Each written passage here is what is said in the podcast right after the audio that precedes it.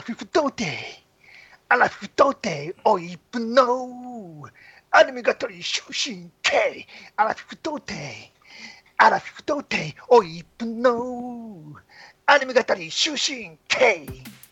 はいどうもオイプですよろしくお願いいたします、はい、どこでございます。ああ、ウードゲインです。どうもです。えーもはうついついね、あのー本当はラジオで語るべきだったかもしれないんですけれども、あの先週、私、あの岡村ちゃんのデートに行ってきまして、もうそれでもうつもう心の中、もう全部岡村ちゃんなんですよ、今は。えい、なんで今言うの言えよ、びっ先に。くりするわ。いや、ちょっと、今空白ができましたね。はぁっていはあっう。ていう。もうついつい岡村ちゃん、もうだからつい岡村ちゃんっぽい歌が出ちゃいました、今。もうそんな感じでございます。えこのアラフィフ童貞オイップのアニメ語り終身系は、もうアラフィフであるオイップがですね、アニメが好きで好きでしょうがないから、アニメを一生懸命語るという、そういうえ番組でございます。よろしくお願いいたします。はい。なんか開幕早々メタパンに送らせてくるわけですよね、こうやってそね。ですね。びっくりしましたけども、まあいいわ、とりあえず流して、わとけりあわえかんないずですから流聞いしてる人ね、はっときり言ってね。これだけ聞いてる人、わけわからんからね、言ったらね。なぜ今そんな話するっていそうう。そう、うんわけがわからん。ねねアニメの話聞きたこと聞いてるのにね、岡村ちゃん誰ってなってるもんね。いやいやいや、岡村ちゃんもアニメ、アニメの人みんな好きですから、もう、スペースカウボーイとかちゃんとオープニングやってますから、もうん、まあ、わう、かる今スペ回ースダ出ンデすィねのきっちりしたから、そうですね。平気で間違うっていうのやめてくださいよ。うん。うんスペースカウボーイじゃないでしょ。ダンディでしょ。スはいカちょっと突っ込んどいたウボーイはクリント・イーストウッドだった。 そうそうそうそう、ごめんなさい、ごめんなさい。で、何見たのはい。はい、うんえ聞ーいてよこん今日の番組は、あの今日の見た映画はこちらでございます。えー劇場版少女歌劇レビュースターライトよいしょーはい、えー今日は劇場版、えー少女歌劇レビュースターライトを見てきました。見ましたね。アイドルアニメでしょ。ええええ私、あのいわゆる日本のもう、ロリロリのアニメが大好きなんですけれども、大好きなのに、ずっと下げてたわけじゃないんですけれども、4回ずっとそういうものから外れたものを選んでしまってました。もう、ね悲しいことにね。トゥルーもうロースやったもん巡ねり合わせで先週はトゥ。ルーロースうんもう先週は北朝鮮のひそうケンダマスターそうそうけんだけんだマスターが一番面白かったけどね。うん怒られうんおおまあそれはありました。はい。うんで今回はどう怒られるんです今か。回はもう、もう あの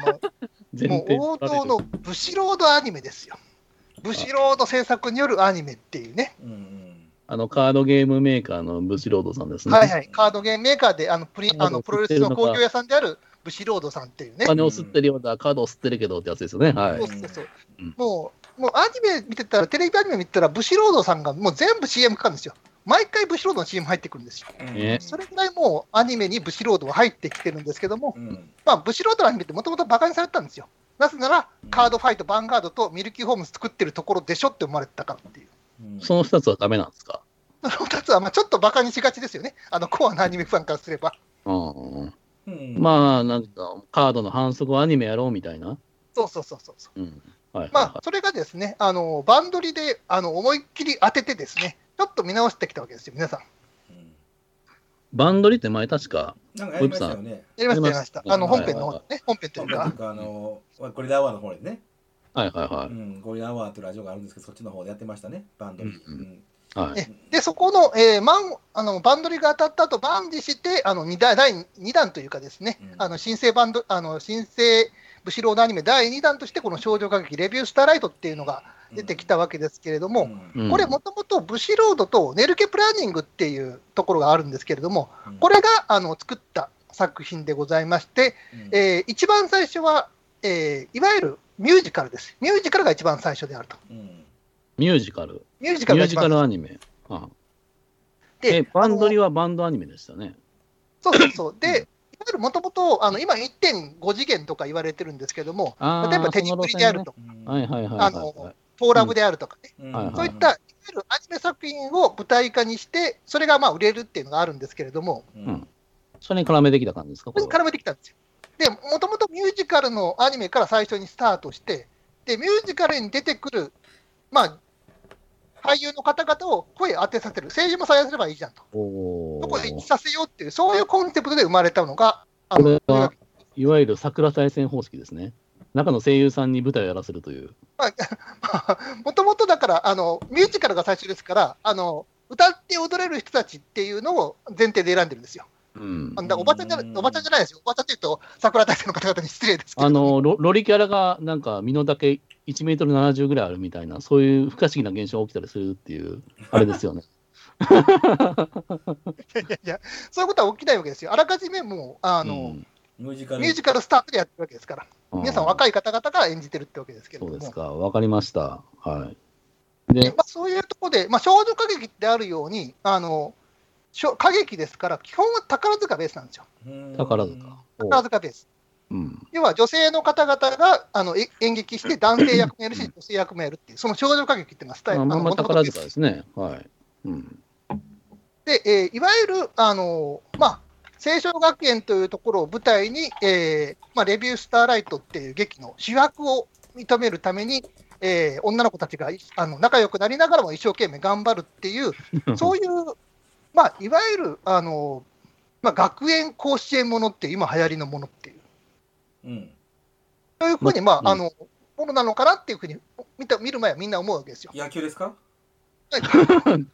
てないけども、だってあ のまあ、学園もでありつつ、あのある目標に向かって一生懸命頑張っていくと、競い合っててあー、友達だけど競い合って頑張るよっていうね、はいはいはい。そういうまあ高校生クイズみたいな ね。まあそういう方がうんまあ近いけど、 まあ、例えでもそれしかないのかっていうね、構成もの言わ れて、高校生クイズで。まあそういう。えでも甲子園って野球やけどね。まあまあ、甲子園って言ったら分かりやすいんですよ。あそういうことね。あ、わかっうん。た。ダンス甲子園なんですよ、これは。そうだと思うんでメすロよ。リンあクのいですか LL ブラザーズですか。いわゆる女の子たちが、まあ、同8好人か会ですか。 9人ぐらい出るのかな、急に目が覚め出てた。あのそれ俺うんあのうんまあ、主役の座を射止めるために頑張るぞっていうふううな、んそういうものだと思うんですけども、うん。でいわゆるあのダブル主役方式方式です。女の子ダブル主役2人が主役になってると。加トちゃん、ケンちゃん的な。うっちゃんなんちゃん的なそう。です。まあ、加トちゃんっていうのが、まあ、あの主役の、あの、まあ、バカっぽい元気なキャラって、愛情カレンっていう女の子がいて、うんで、あの、まあ、ちょっとケンちゃんっていう、神楽光っていう、ちょっとクールな女の子がいると。うんはいはいはい。うんで、えーこの二人はもともと、あの、幼い頃からの友達で、えーまあ、あの、一緒に舞台で立って、あの、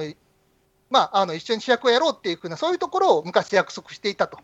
だけど、しばらく、あの、神楽光さんの方は、あの、海外の方に留学に行って、舞台の勉強しに行って、あの、しばらく離れ離れになっていたっていう前大前提がありますと。ほうほうほうほう。で、まあ、その神楽光さんが、あの、まあ、もともと、あの、愛情カレンちゃんも頑張って、成城音楽学園という、まあ、結構日本では有名な、まあ、宝塚歌劇団というところと多分かぶせてるんでしょうけども、うん学園に入ると。そのは第99期生として入るっていうところで、そこに神楽光さんが転校してきたっていうイギリスから、ほうほうという設定から入ってくるんですけど王も、道ですね、はい。王道少女漫画の第1話みたいな感じですね。はい、そうなんですよ。非常に分かりやすい設定なんですけども、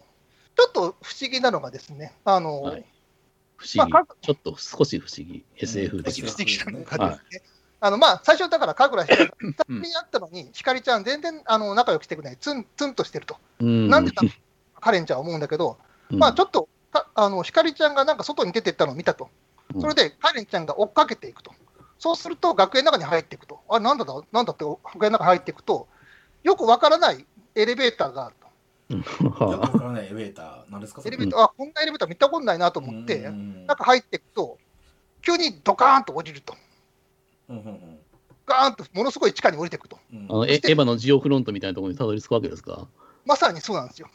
よくわからない、あの地下闘技場が、みたいな。 あああよくわからない地下闘技場があって、そこで、ああの闘技場、え、どういうそこうとそうそう、 バキ、え闘技場なんです。地下闘技場で、そこで、えーいわゆるクラスメートの女の子、ひかりちゃんともう一人のクラスメートの女の子がいるんですけども、その子が、あの戦ってる剣で戦い合うっていう、え強制労働じゃないんですかあのカイジみたいに地下 で。と嘘でゴロゴロゴロって引くやつですか。あのペンしか使えそなれいみた北斗いな。の剣ですから、はい、ち そうょっと訂正しますと。はいいろいろ言いまでそのした横けにどなんか、あの喋るキリンがおって、喋るキリン。だ大丈夫ですかラリってませんおいとさん、大丈夫ですかどうですか酒飲んでるな何の話をしてる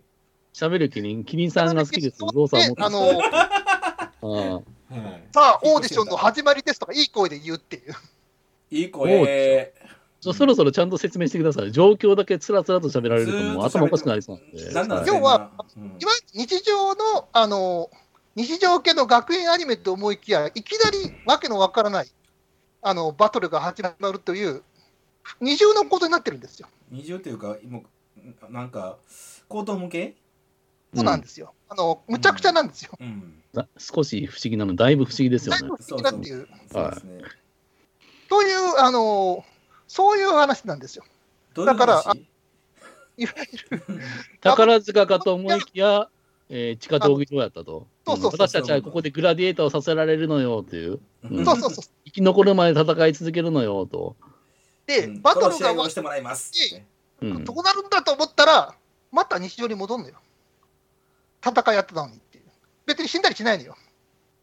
ルールがあって、あの、上掛けってのがあって、上掛けを着て、なんか綺麗な衣装着て戦うんですけど、上掛けを、あの、ボタンをと外して、剣で外して、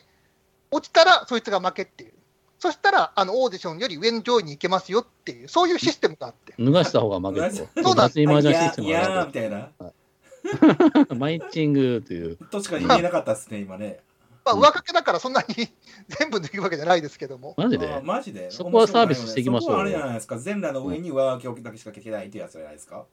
うん。まあ、あの、ああだいぶマニアックしまな。すけれどもはいうんんそういう、で、これって、あの要はだから、普通の学園ものにいきなりバトルものが入ってくる、唐突な唐突な設定の唐突なバトルものが入ってくる、で、また日常に戻ってくっていう、このスタイルって、あの俺みたいなおっさんは分かるんですけれども、これ、少女革命ウテナなんですよ。え男塾じゃなくてね少女革命ウテナっていう、 あの男塾呼んでないやろエヴァが終それわったあたり で、97年、1997年に始まったあの伝説的なアニメ作品があるんですよ、少女学園のエテナあー少女革命ウテナ。うんはアテナは知ってるけどねアテナうん。あのアゲテーナムのゲゲームのアテナね、うんはいはいはい。うん。少女学名ウテナっていうのは、だから、あの、要はまあ、ウテナっていう女の子が、あの、いて、大鳥学園というところにいて、あの、何まあ何学園バラの花嫁っていう姫宮安氏っていう女の子がいて、その子が、あの、世界を革命する力を持っていて、うんで、あの、いわゆる指輪をはめた者だけが、その世界の革命する力を持ってる、あの、花嫁を奪い合えるのだみたいな、ん何言ってるか分かんないでしょ 僕が言ってることが。うんうん、何言ってるのだいぶとちらがってますね。うんあとちらがっの、ています生原邦彦監督のね作品でしょそうそうそうそう。あ何の、言ってるか分からないような、あの、うん不可思議な、うん。うん不思議アニメっていうのがあったんですよ。うん。ででもこのいあいわゆるサブカルアニメってやつですわ。意識高い。あそう、はいうんうん、知ってる知ってる。僕もちょっと見たんで、うん、夕方やっててなんじゃこら思いましたよ。あの、なんかもう、とにかくバラとかいっぱい出てくるやつで しょ。でくるんくるんくるんくるん回ってる。で、時々キンキンキンキン言ってなんか、剣で戦い合うみたいなね。 まあ、毎回戦うんですよ。闘技場になんかランボルギーニが数台、なんか直立不動みたいな感じで刺さってるんですよね。もうそうだそからうそう。要はだから、完全にもうま妄想の世界。うん。うーんあれはかなり、なんていうか、ササブカル値高いアニメですよ。うんそれのオマージュやと言いたいわけでしょ、イップさんは。あオマージュそうですね、正当な光景ですね。あのまあ、この監督の古川智弘さんっていう監督がいらっしゃるんですけれども、うんあのまあ、実はあの少女革命ウテナを監督した生原邦彦さんとうん一緒にあのマールピングドラムっていうふうなあの共同で監督したことがあって、まあ、いわゆる正当な弟子筋ですね。マジか。正当な弟子筋による正当なフォロー作品なんですよ。えー、そうなんや。うん。マールピングドラマも結構いかれたアニメでしたね、あれもね行。かれたアニメだったんですけどうも、ん。いかれたアニメしか作らないっていう。うだん。から今回もやっぱ行かれてるんややっぱりね、いかれてるわけですよ、これは。へまあえ、いかれた武士ロードということで。うんもうあのまああのちゃんとしてるんですよ結局なんであの、うん人気が出た人気出てあの名作だって言われてるかっていうと、んやっぱりちゃんとしてるからなんですよねえどういうこといいあかれてるののドラマとしても面白いってことですああ面白いことは面白いんや要する設定はに変やけど、あの、設定的なところは、まあ、結構ピーキンやねんけど、うんうん、あの、語り口はマイルド。まあ、かちょカジュアル化してるってことでしょ、その少女革命ウテナが。あそうだねあの非常にうん少女学みたいなポップになってるって感じですね、うんうんうんうん。まあ、そう、今の時代、あの作品は受けませんわ。うん、わけわかんなすぎて。うんうんやっぱ見た目ちょっとしょ少女歌劇、うん、女の子いっぱい出ますよ、ハーレムですねみたいな、ハーレムじゃないんか、えー美少女動物園っていうんですか、はい、うん。さあこの女の子の中からどれを取るみたいななんかそういう見た目でありながら中身ちょっとおかしいぐらいのそうですね。フックとしてこう美少女動物園がある感じですよね。うん、まあわかりまえすっとわかりますちゃんとマーケティングしてますねマーケティングはしてなかったかまあでも、あの、ゆりくま嵐から副監督されたのかな。まあだから、あそうなそうそうそうそう。ん、うん、もうゆりくま嵐って好きですよ。うん、あ、ゆりくまかな嵐りさん面です白かっね。た。うん、あれも行かれてた。だから行かれたアニメしか作らへん人でしょあの人は。そうですね。あの、行かれた、あの、アニメを作る人の、行かれ、行かれてはいるんだけども、あの、それなりにポップになってるっていう感じですね。まあまあもう、まあ、む90年代の、えー残りが的なサブカルアニメですよねやっぱね。うん。うんまあ、だんだんそういうのってええ減ってってるんですよね年々ねこのアニメ業界から。そうそうそう。で、えっ、と、もう、保存せみねんばな忘れてるんですよね、ウテナのことなんて。あの特に若い子とか知らないんですよ、ウテナのことなんて。もう20年前ですよ。そうそう生まれてないでしょ。うん。で、ウテナのことを見てない人からは、ものすごい絶賛されてるわけですよ、もう多分。おなんかちょっと怪しげちな。ょっと怪しげな。いやいやいやマウントが入ってきますよ。なん悪かいことは言っ、たね文句も来ましたよ。うんなんはか悪いことは言ってはないんですけれども、ううんん。あの本当に見たことない、こんなの、すごい映像体験だっていうふうい。に、斬新って言うわけでしょ。はい、そうそうそう来ましたよ。おっさん語り、こっからですよ、皆さん。ここからです。はい。こ本っ領から発揮です。終はい身刑のほんこれを発揮です。はい。で、オイプさんは知ってるかまあ、らでも僕は知ってるから、あ俺の知ってこるれは知ってるから久しぶりやなっていう、この感覚あーこれやこれや。来たよー久しぶりやだうーん俺こもの感覚、久しぶりやなと僕は思ったんですけれども、来たーいや、でもね、あのこの今日見に行ったんですけども、あうのんチネチッタで3週目にして、うんチネチッタっていう、もう川崎のチネチッタっていう劇場があるんですけども、うんそこの、まあ、ライブサウンドっていうめちゃめちゃいい音響のある、めっちゃでかいうんあの箱があるんですよ。うんそこで見たんですけども、うん3週目でめちゃめちゃ埋まってましたよ。ほんまそうそうそう、僕、端の方で座ってやって撮ったんですけども、うん。だからうんあの人気が出てきたんですよ、逆に。初週はそうでもなかったけど、人気出てきてっていう、うんはいはいはいあはい。そえー結構人入ってるんや。結構人入ってました。うもうそろそろ点数点数で気が早い、もう気が早い。まだまあハー喋フりたのいまだハーフのあんのうん。うんいやいやいや、まあ、ひ非常に、あの、で、少女学級デビューした、まあ、将来作品が、まあ、テレビアニメとしてありまして、うんテレビアニメの劇場版っていうのが、あの、今回の作品なわけです。う。うんんで、見てたんですか、ホイップさんえは。ーテレビアニメはね、あの見てたっていうか、その映画がやるってことをしてるためにみ全部見ました。やる気あんのかないのかよくわからない人ですやよるね。気あるでしょなんどかう考えてもねやる気ありますかうん。全部映見ま画やするからために、あのまあ、テレビアニメを見た後、ロンドロンドロンドっていう、あの劇場版の総集編というか、リミックス編ですね。リミックス編。リミックス、あの要は劇テレビアニメのところをあのいろんな順番で入れ替えてあの見せるっていう、リミックスっていう言い方が正しいと思いますけども。あの、最初のエヴァの劇場版みたいなやつそうだね、うん。使徒申請みたいな。まあもうだからちょ完っと全に予 PV 習みしたていいなっ。てんやなすごいなこれ総集編やねんみたいな。僕なんうんかそもうだねエからヴァあのの新エヴァエヴァンゲリオンねそれしか見てないですけどね僕ね新エヴァンゲリオンしか見てないですけどやっぱり予習していくんですね偉いですねであちょっと話はずれてしまうんですけれども、うんあのまあ、さっきさっき、まあ、ウテナのあの正当なフォロワーっていうふうに言ったんですけども、あの同時に裏エヴァンゲリオンでもあるなと思いました。うんどういうこほと闇エヴァンゲリオンあの裏うん要はその裏裏例エえばヴァンゲリオそンの、どういうことまあ、あのロンドロンドロンドっていうところの作品の総集編に対するリミックスの仕方とかね、あの明朝体の使い方とかね、あのやっぱりエヴァっぽいなっていうところも、え僕はくしくも嫉妬申請っぽいなって言うたのは、これ意識してやってるってこと多分ね、そういうふうに意識して、あの非常にあのエヴァっぽいさがあります、はお話にもあるし、演出にもあって、ほんま。でうん今回、そ の今回の劇場版の方では、あの電車がいっぱい出てくるんですよ。電車が。あお、ー来ましたよ。おそれは見たい電ですね車がふっあこのさん、はい、電車好きでしうんそこょ。だけですからねそこだけ誰もいないい電車の中で、その中から急に電車自体が舞台になったり、ガシャンガシャンってロボットみたいに変形して、舞台になったりとかね、ええそうですか新カリオンかな新幹そう、新幹線みたいな感じで、ですね。はうい。んうん。そういうふうになったりとか、うんそういうふうなところ、非常にキーとして使われたりとか、うんあとはまあ、あんまりこう、あのテレビアニメ、あののネタバレするつもりはないんですけども、あのうんちょっとだけ言いますと、これ、実はループものなんですよ。見終わった後今流行りの、はいそうなんです。ループものだってことに途中中盤で気づくんですよ。マジで。いや、なんかちょっとぶっ込みすぎじゃないですか、いろんな流行りの要素うを。んうんというところとか、やっぱりね、その入れそういうところとか含めると、物語も演出もエヴァっぽいっていう、裏エヴァだなっていうふうな感じは非常にありました。電車多は分ね何線ですか、宇部線でした東京のあの地下地下鉄です。つまらんね。あーつまんないんだ、それ。よく基準がわからんが。。うんああの、思っ。たんですけど、多分監督って僕らと同世代でしょ。うん、あそうですね90年代に20歳ぐらいあって、あの時代のふアニメの雰囲気っていうのをもうもろ浴びてそうだったみたいな。もうオマージュの仕方がその辺やもんね、やっぱウテナとかエヴァとかってね。 うん。もうてんあてのんテレビアニメも多かっそうたですし、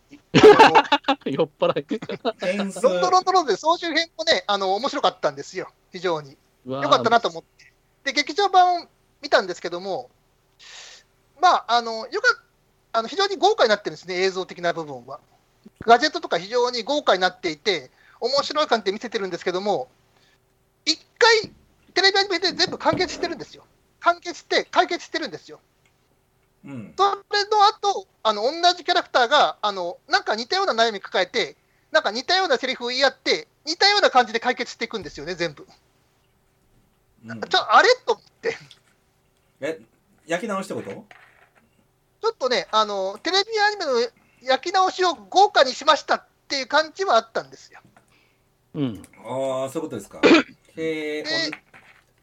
ちょっとね、あのテレビアニメの方が短くまとめなきゃいけないっていうのもあると思うんですけども、うん。瞬間風速的な、あの勢いというか、あの切れ味の良さっていうところは、テレビアニメの方で勝ってる部分も結構あるなとも思ったんですよ。テレビアニメの方が面白いところあるなって。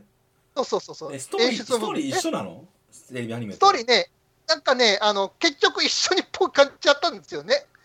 違うんだけど、うんあのうん要は悩みが、悩みとか葛藤を持った人間があのぶつかり合って解決したと思ったら、また同じような悩み抱えて、またぶつかり合って、また解決したってなるから、2回繰り返しとるやないかっていう、 ループもんってそういうことですか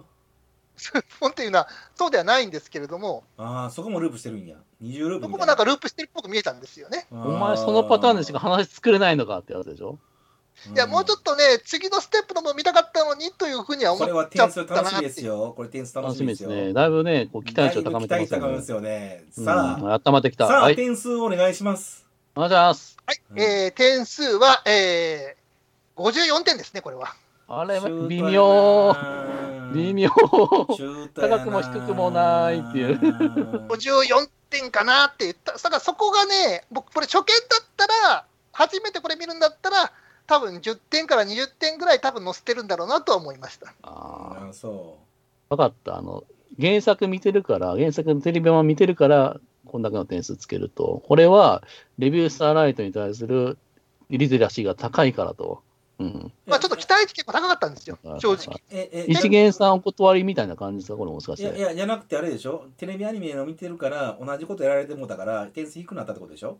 そうそうそうそうそえ、う。そうなのそう、そういうこそともっうでとす高い点数上げるってことそうそうあそうあ本当だったらもうちょっと上げてもなっていうふうな感じですよ。あただこれちょっと見たわって思っちゃったな、僕はっていう。ー違う話は見たかった。違う話が見たかったっていうえーいやいや焼き直して本当に同じ映画が出てくるんですか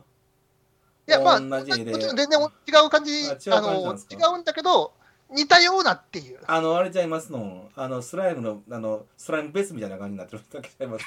あのキャラクターがいるあの離れるを変使わっいてる回しとじゃなかいかい。色変えただけやそうないそう色変かえただいけ。やないかスライムベースみたいになってるわけじゃないですかそういうわまあ、けじゃまなあくてそうですね。スライムベースただみし、たいな話あの非常にどうねあの、映像的な部分っていうのは、うんすごいあのうまいっていうのはありましたあね。のいいちょっと確認いいですか映像は作り直してるんですよね。映像は全部全部新しいですよ。全部新し話いやはつで、す話は、えーだからた登場するキャラクターとか、話の流れは一緒。だいぶ一緒の部分があったなっていう、これ見たなっていう部分があったなっていう。まあ、狙ってやってんじゃないですか、それって。あの、テレビ版マクロスと劇場版愛を覚えていますかみたいな感じの。だからせ、えー、イイフ世界みたいな感じで作ってるんじゃないですか、その劇場あ版。のまあ、ちょっとしたらそういうのもあるんですよ。というのは、もともとの設定で、まあ、レビュースターライトっていう劇を、あのまあ、青春学園で演でやっていくと、そのやっていくこと自体が、あの劇のスタイルになあの、映画の基本スタイルというか、まあ、その先の基本スタイルなんですけども、 1年、2年、3年と同じ劇やっていくんですよ。同じ劇やっていって、うんどんどん良くしていくよっていうふうなコンセプトでやっていくんですよ。うん、だ作品のコンセプト自体がそれなんですよ。から繰り返しの物語というふうに、もうなんかメタファー的に示してるってことですかそうそういうそうなのかもしれないな。ちょっとブシロードのアニメだと思って下に見てたけど、結構難しそうっていうか、交渉そうみたいな感じしますね、これね。いやー、でもね、あのー本当に、まあ、だからそういう狙ってやってるのかなとも思ったんですけど、俺はちょっとその乗れなかったな、その狙いにはちとょっ。と、ちょっと興味湧いてきましたよ。あれただ萌えアニメじゃないんやって。そうですね、もやもやじゃないですよ。ただまあ、うんあの生原監督よりかはだいぶ分かりやすい、噛みやすいものになってます。あーちょっとそこら辺は間口広げてカジュアルにしてますと。そうそうそう。で、とっつきにくくないよと。あのうん映像作品として非常にやっぱり優れてるなとは思いました、いくつか。優れたカットいくつかありました。もう分かるんです か、そう、優れた方とか って。えっ と、要はだから、専門家みたいに言うけ面ど。白いです ね。うんあ童 の貞野郎が言うわけです。ここからお願いします。ねそうそうそう。これって皆さん覚えておいてください。うん話自体が、あの要は不思議な設定の不思議な話っていうふうに思うじゃないですか。まあ、そうああそういうふうに描いてるから、そう思うんですけども、はいあ不思議な設定の不思議な話。はい。のまあ、そのいわゆるひかりちゃんが、あの誰やねん。あの普通の、いわゆる日常からオーディションに行くっていう場面があるんです。で、あさっき言ってた、しゃべるキリンにそそのかされていくって場面があるんですけども、はいうんちょうあのひかりちゃんがあの電車待ってると、後ろからいきなり、あの野波ちゃんが。あのしゃべるキリンが現れて、喋るキリで、ンがオーディションに行きましょうみたいなこと言ってくると。喋キるキリリンンってやばいキリよンってねど。っちですかあの、キリンビールのキリンの方ですかキリンビルのキリン です。真珠のキリりン。りりり竜のキリン、キリンあ、まあ、キリンです。本当にあのキリンですよ。動く、あの、しゃべ、キリンビールのキリン。え、キリンビールのキリンじゃないや。あの、そんなかっこいいキリンじゃなくて、首通のの長いキリンでしょ動物園のキリン。ああ、動物園のキリンね。ああ、そういうことね。そうそうそうーんで、動物園後ろからキリンが映るカットがあって、その後、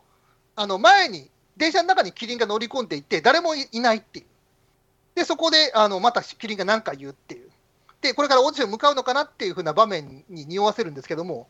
その次のカットで、普通の画面になってるんですよ。キリンもいなくって、他の乗客もいるっていう。さっき誰もいなかったのに、まあ、多いるっ分てそれ場面、になってて。新象風景ってことでしょエヴァそうなのん電車シーンみたいな感じの。そうなんですよ。その、要は、あの、ひかりちゃんが見てる景色を映像化して見せてるってことなんですよ。だからメンヘラちゃんってことでいいんですかだいぶ行かれてるってことでいいんですか行かれてますよね。うん。あの、要はそういう場面がいっぱいあるんですよ。あでーこういう、そういう物語なんだなってわかるんですよ。これは彼らが見てる精神世界を語ってるはいはいはい。せ作品なんだなっていあの、う。京それを橋、にいる、あの、おばちゃんみたいな感じですかあの、 よくわからないことき言ょうな。きょきょ京橋にいるあの紙紙にいっぱいの文字書いてはる人がいるんですけどそれでねあの、味の素はど我こ々にう、ん、そうそうそう見えてないものをそう聞こえないもの見はえ聞こえるっていうそうそうそまあそうですね。まあまあ、ある意味そうですけれどうも。バーコードの306って書いてあるやつは死ぬとか書いてあるんですけどそれをみも持ってみんなに見せるっていう京橋に六本ちゃんがいるんですけどねその人みたいな感じですか、まあまあ、そうそいつしか見えない世界を描いてるっていうのはそういうことですけどマジねで。すかまあ、あとは、あのの、まあ、ひかりちゃんとうん、あの、カレンちゃんが、あの、ちっちゃい頃ね、ちっちゃい頃に役者になるっていうふうに、あの、舞台目指すっていうふうなことをきっかけになる劇を見に行ったシーンが描かれるんですよ。うん。で、それって、彼らが見てる場面っていうのは、劇見てるはずなんですけども、うん彼らが見てるの劇じゃないんですよ。彼らは自分自身が大人になった姿になっていて、2人が舞台に立ってるところを見てる場面が映画に映し出されるんです。つまりそれは彼らが見てる世界っていうのを実際に映ってるんじゃなくて、彼らが見てる世界っていうのを映画に出してるっていう。これは難解な映画ですね。ちょっと大丈夫ですかハサウェイより難解じゃないですかそういう ね、あのーうんそういう映像の手法を取っていてす、こごいれはな解かな析しかがいのある映像じゃないですか、それ。うん。あの映像作品としてはやっぱり、あのまあ、54点しかつけませんでしたけども、うん、あの映像としては非常に優れたものだと思いましたよ、私は。こうーんれはブルーレイとかか買って、ずもうひたすら回し繰り返して、一時停止繰り返して、解析したい作品ですね。あまあ、あのそういう人もいると思います。こあこのだか謎ら、はみたいな、あのエヴァンゲリオン9的な、僕9大好きなんで、はい、これ楽しめるかもしれない。ちょっと見てみますわ、今度。はい、あのまあ、ツイッターとかでは、あのエヴァンゲリオンとかあの、それと並べるぐらいの作品だって言ってる人もいましたよ、ね。そんな熱量高い人いるんですかそんな熱量高い人います。ああ、分かった。配信に来たら見ますわ。うん。はい、えー、という ことで、えー今日は、あのー劇場で見ないのかいで突っ込まないのえい えやいやいや、こものう、人はもう見るんかどうかすら怪しいからなっていう、人の話は聞かないっていう人やからいいんですよ別そに。の話を聞か ない見るんかどうかすら怪しいなと思ってますけども、はい。わわかかりりまました。はい。アラフィフ童貞オイップのごりね、えーアニメ語り奇襲神経これでおしまいですけど、るね。来はい来もう覚えられへん。来週はまだね、本当は語りたい作品、もう一個あったんですけども、ちょっとそれは置いといてって形で、さらに来週も見なきゃいけない作品があったんで、どうしようかなって感じですよね。 新作ラッシュやからね、大変やね。インスタプラス大変ですよ全部見て、全部語ってください。はういん。終身刑ですから。あのそうですね全。語部り終わるまでお前言い返さねえぞってやつですからね。残った給食みいたいやなーねで。もうね、んちょっとね、もう僕、僕の悪い癖でね、なんか、あのーなんていうんですか、ちょっと異色の作品とかやっちゃいたくなるんですよね。うんだから全全部やったらいいじゃないですか。見ろ。語うれ。んどうですかう、あうろうろのつき同時ですかうんー、ひどいあの来来週令和には、黒月同時来週ちょうどいい映画やるんですよね。あのサウジアラビアと日本の合作映画っていうのがあったりとかですね、それちょっと心惹かれるなと思ったりするんですけれども、まあまあ、ちょっとき来週考えます、来週の作品わはかり。ました。いはい。というわけで、はい。では、いさよなさよなららさよならはい